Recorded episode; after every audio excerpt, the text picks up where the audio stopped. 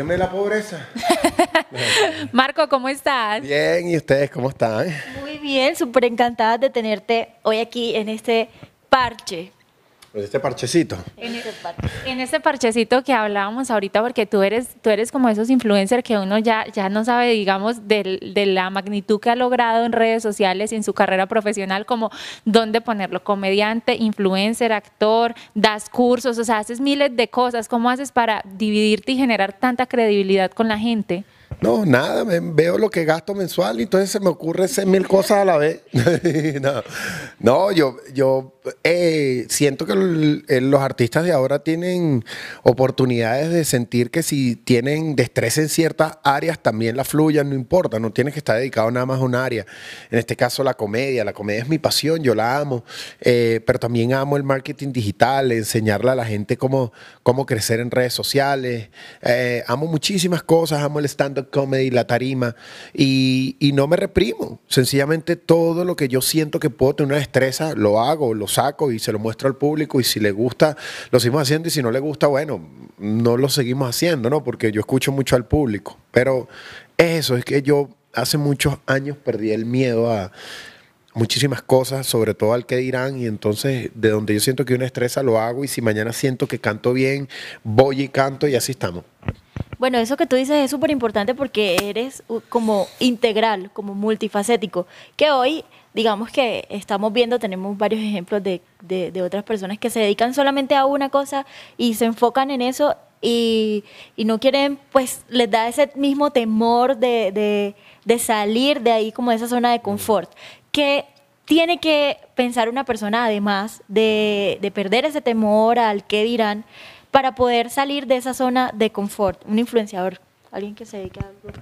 No, la- eh, para accionar, es que no se sale de la zona de confort, sino se acciona. Atreverse es lo primero y lo segundo es accionar. Y se tiene que accionar ya, ¿no? No hay futuro sin presente accionando. No, bueno, de hecho es que yo no soy muy visionario del futuro.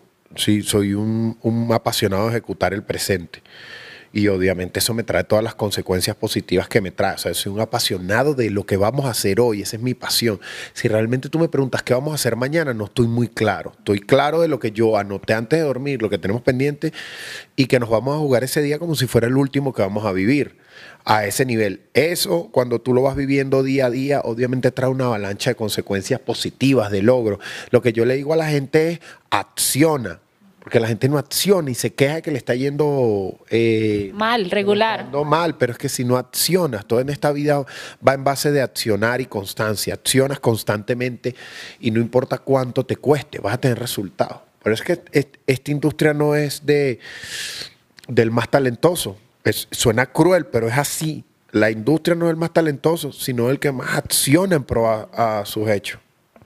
Bueno, tú vienes eh, con una presentación que nosotros queremos profundizar sobre el tema, porque quién mejor que tú nos hables de los sugar, de los tipos que hay, de cómo clasificarlos, de qué edad a qué edad. Empecemos con, con- con el inicio, como dicen, ¿qué es un sugar para ti?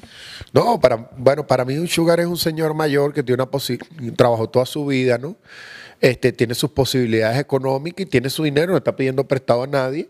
Y él, bueno, quiere este, eh, tener, bueno, eh, mujeres más jóvenes que él, ¿verdad? Y está en todo su derecho porque es un hombre que trabajó y tiene su dinero y él ve con qué se lo gasta porque él no lo van a enterrar con esos reales. Entonces, como él no lo van a enterrar con esos reales, está en su derecho, ¿no? Eso para mí es un sugar. Ahora, para las bendecidas, yo creo que un sugar es como un benefactor económico, ¿no? Es como un, si me entiendes, como, digamos, un proveedor económico. Eso es lo que yo veo así. Eh, un benefactor económico, me parece mejor ese, ese término de ahora en adelante. Oye, tienes un benefactor, sí. Eh, bueno, ¿y qué de requisitos debe cumplir o más o menos en qué edad un hombre puede empezar a ser sugar? ¿Cómo lo, cla- cómo lo clasifica uno? ¿De los, ¿De los 30 a los 40, de los 50 a los 60? ¿De qué edad a qué edad tú dices, este es un sugar? La verdad que ese era una cultura que los sugar eran señores mayores, pero se acabó.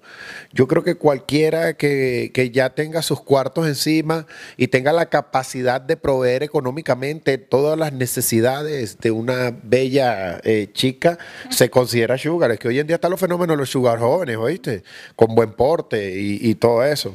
Entonces ya no, sugar ya no, no necesariamente tienes que ser un un, un, señor mayor. Lo único malo de esos sugar jóvenes es que, bueno, te, tú sabrás que tú no vas a ser la única, porque imagínate tú un hombre joven que tiene buena apariencia, amable y tiene dinero.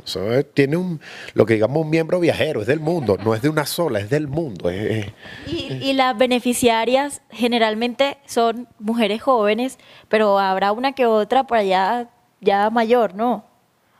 No, no hay. O sea, no, no, son como bendecidas ya o los o sea, son como Bendecidas como de 50 en adelante. No, pero ya esas son mujeres que ya se retiraron, ¿me entiendes? Están viviendo de, todos los beneficios que alcanzaron alguna vez en su vida, como algunas prendas que se empeñaron de oro y cosas así, pero eso es como nosotros bromeando en los sketches la llamamos las bendecidas master que eran como las, que iniciaron el negocio.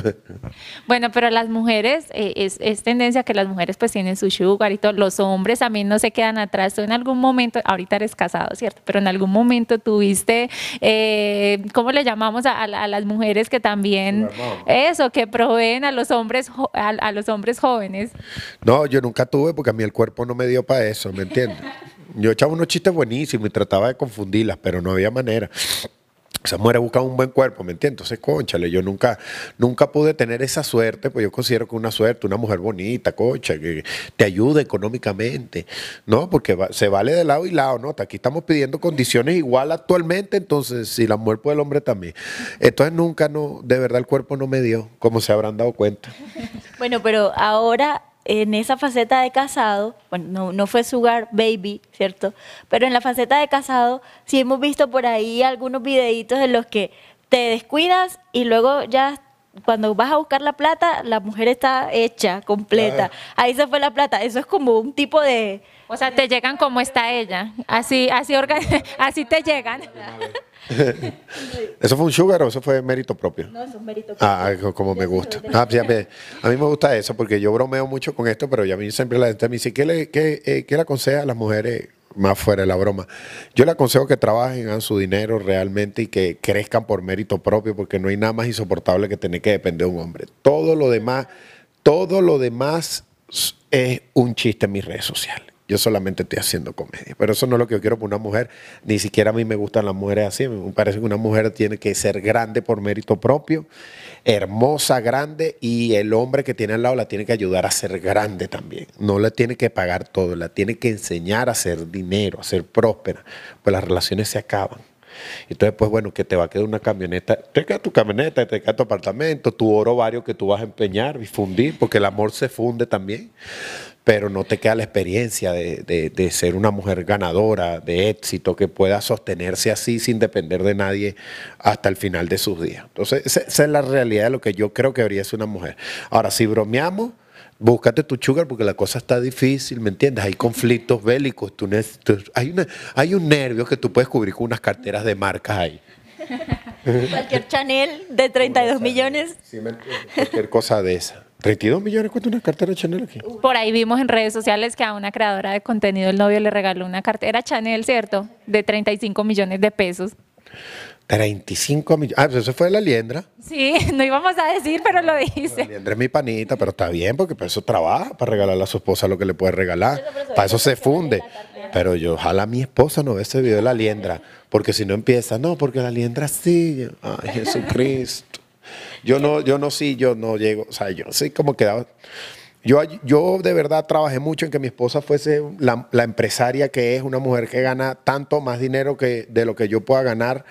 Yo me esforcé, lo trabajo y, hago que sea más grande. Y eso no me hace menos, ni me volvió un hombre inseguro, ni por eso ella me va a dejar. Si una mujer te va a dejar, te va a dejar. No, importa si gana o no gana dinero. Pero yo me esforcé y lo hice porque quería una mujer grande a mi lado que yo estuviese orgulloso de ella. Y estuve orgulloso de la mía, entonces eh, me forcé en eso y me salió, mira, porque hace un gesto noble, el universo te lo retribuye. Tengo como dos años que no compro una cartera, unos tacones. Ella se compra sus cosas.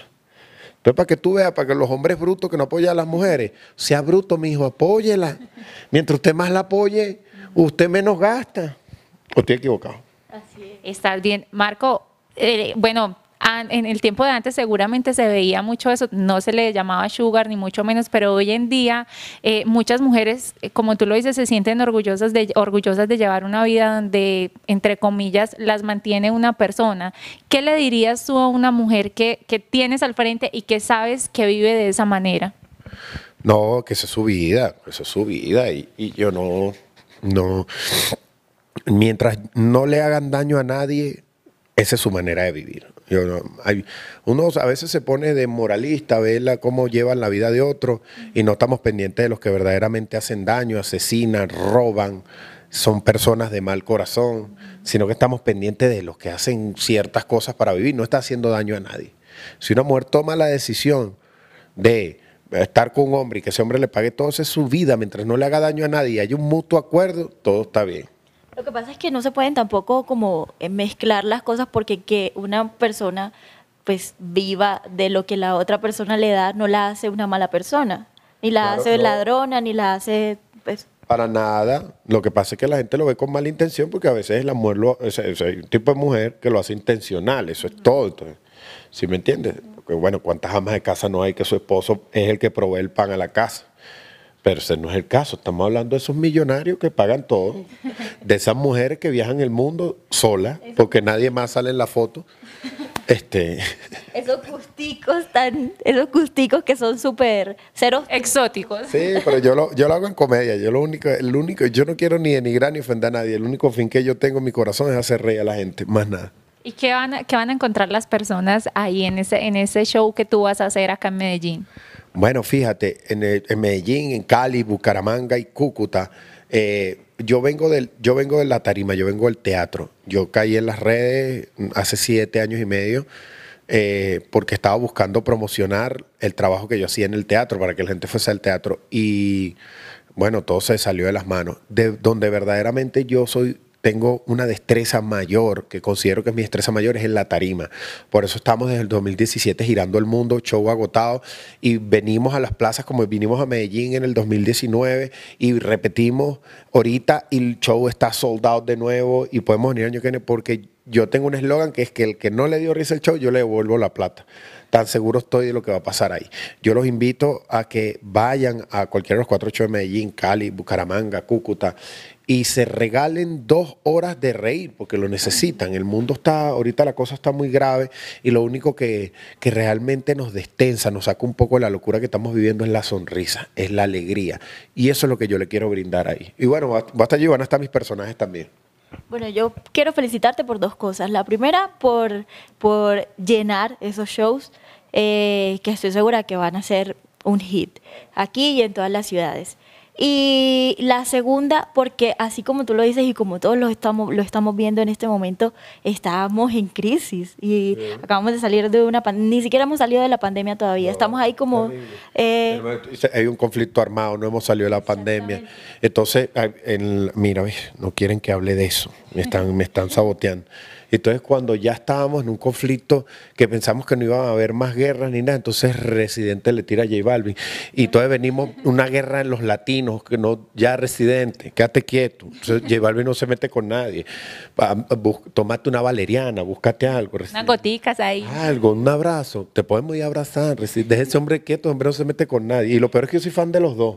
Imagínate. ¿Cómo están peleando tus dos mejores amigas que tú amas? Yo amo a los dos y yo a Jesucristo. Pero peor es que J Balvin no está peleando el, presidente está peleando solo. Sí, se pasó, está peleando. Pero ¿qué, piensas tú ya un poco más seria la situación? ¿Qué piensas? Porque en estos momentos eh, veo, por ejemplo, acá en Colombia la gente está como súper dividida. Lo que pienso, yo soy team residente, soy team J, Balvin. Yo pienso que no se trata ni siquiera de ser team de alguno de los dos, sino que realmente lo que tú dices, esto es una pelea que no tiene ningún sentido. No tiene ningún sentido, pero va basada en la cultura que tiene Residente, una cultura del hip hop, que sí, sí, eso es una cultura. Y mm, tiene mucho tiempo sin pasar así como pasaba antes, porque hace 15 años era constante, o sea, tú lo sabías y los artistas eran uno contra otro. Esa cultura se ha perdido un poco, entonces nos asombra un poco que eso pase. Eh, esa es su manera de Residente decir las cosas que él siente y tiene por dentro. Eh, me parece injusto un poco eh, porque Residente sabe que se lo está haciendo a G Balvin, porque J Balvin maneja otro género, no está en la misma cultura, no es un rapper al, al nivel de Residente, y entonces es muy fácil enfrentarme y denigrar a una persona que yo sé que no tiene los recursos que yo tengo para responderme. Los recursos de, líricos, no, no, no recursos de nada, porque J Balvin es uno de los artistas más famosos del mundo, del 360 del mundo. J Balvin no se puede bajar en Japón porque tranca Japón. Y esto eh, es así. Entonces, lo que no me parece justo es como que yo agarre ahorita, yo marco, a un influencer que está empezando, que tiene 9 mil seguidores, que está empezando a hacer sus videitos, este, y me le vaya encima. Yo sé que yo tengo mucho más recursos que él. Incluso eso es como que yo en tarima, que estoy en la tarima desde niño, lo que yo pienso, eh, convocara a otro influencer famoso también que tiene dos meses haciendo lo mismo que yo. No es justa, la, pelea no es justa, pero así, o sea, pero, ¿quieres que te diga algo? La, batalla es así. La batalla es así, es, eh, a mí no me parece, yo no, no sé, no me parece. A mí J Balvin, vibro con J Balvin, yo vibro con él, no le hace daño a nadie. Él no le hace daño a nadie, él solo está soñando y haciendo su música. Sino que alguien me diga en qué episodio fue que J Balvin le hizo daño a alguien, mató a alguien, este, le quitó la carrera a alguien, destruyó algo. Él solo está haciendo su música y, y yo veo esas palabras, me parece mucho resentimiento. Porque ¿Cuál es el problema que tenga colores y que haya logrado cosas y que un ticket cueste 500 dólares? ¿Dónde está el problema ahí? ¿Cuál es el problema que te hayan creado tus papás? O que practique yoga. ¿Cuál, es, ¿Cuál es el resentimiento de un hijito de papi y mami? ¿Cuál es el problema que te hayan creado tus papás? Una bendición, brother. La mayoría de nosotros no nos criaron nuestros papás. No tuvimos esa oportunidad. No son insultos de hoy en día. Son, yo lo escuché y yo dije, ay, Jesucristo, ¿cómo? Y es allí como que si como con cuatro o cinco palabras lo hubiese dicho maduro. Yo, pero, y, me, y me, siento mal porque yo soy tan fan de él como de J Balvin. Entonces yo dije, en mi, en mis redes no voy a opinar, pero ya que usted me pregunte y me gusta el chisme, y entonces yo... no, como dicen, qué? Paz. Ya, ya relájate, vale. o por lo menos ya déjalo así, ya le di, ya le di, porque como yo vi una cosa en Twitter que decía, a mí J Balvin no me interesa. Residente, no me interesa. Y le dedica siete tiraderas, 24 poemas, tres documentales. No, ya, ya, ya, ya, Residente, ya. Lo, que, lo querías escuchar, tú sabes que en el fondo querías escuchar.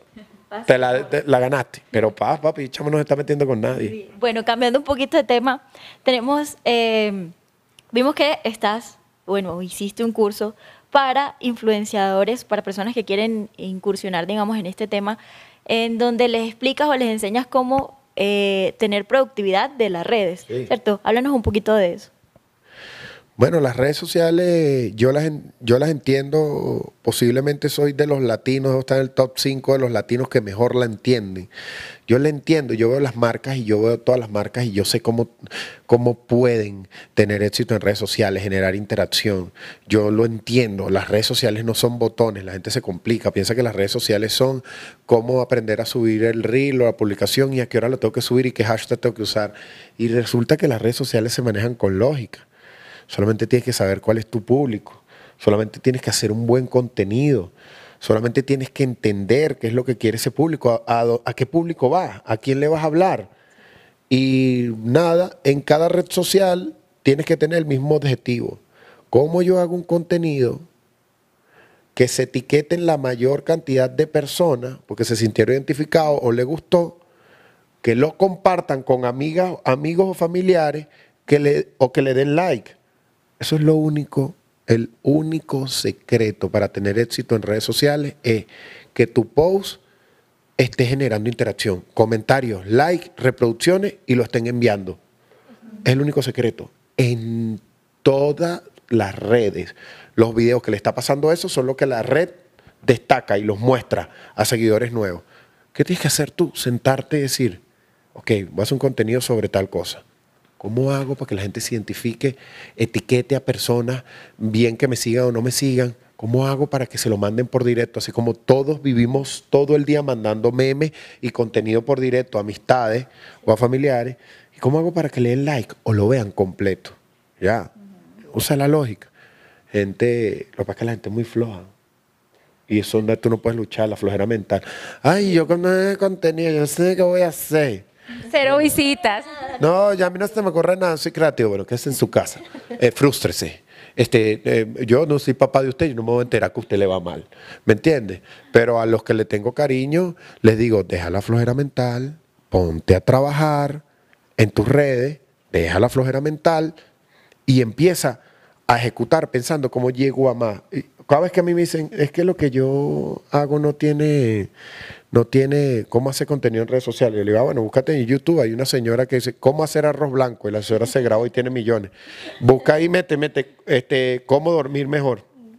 Eh, me grabé durmiendo, millones de ese. Sí, una señora que graba, limpia los hoteles y se grabó limpiando y se hizo súper eh, tendencia en TikTok, tiene millones. Y el señora con su solana mexicana, yo limpio la poseta así y así. Me viene gente a decirme que es que lo mío no puede tener contenido. Mira, este, usted no, no triunfe que yo igual no lo conozco.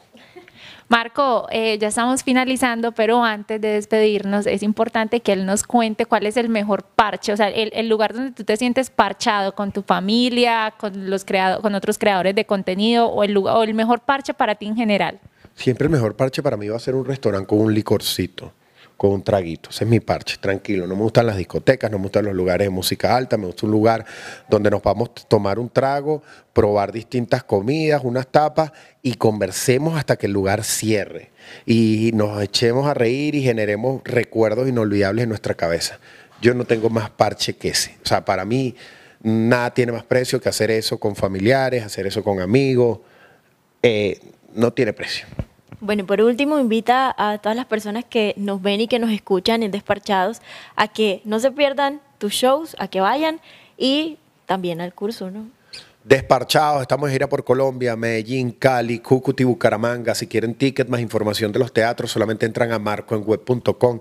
El marco se escribe con K, marcoenweb.com. Igual en todas las redes sociales, en cualquiera que entres poniendo marco con K, me encuentras que estoy para robarte una sonrisa. Y el curso Sácale Dinero al 2022 también está disponible en marcoenweb.com.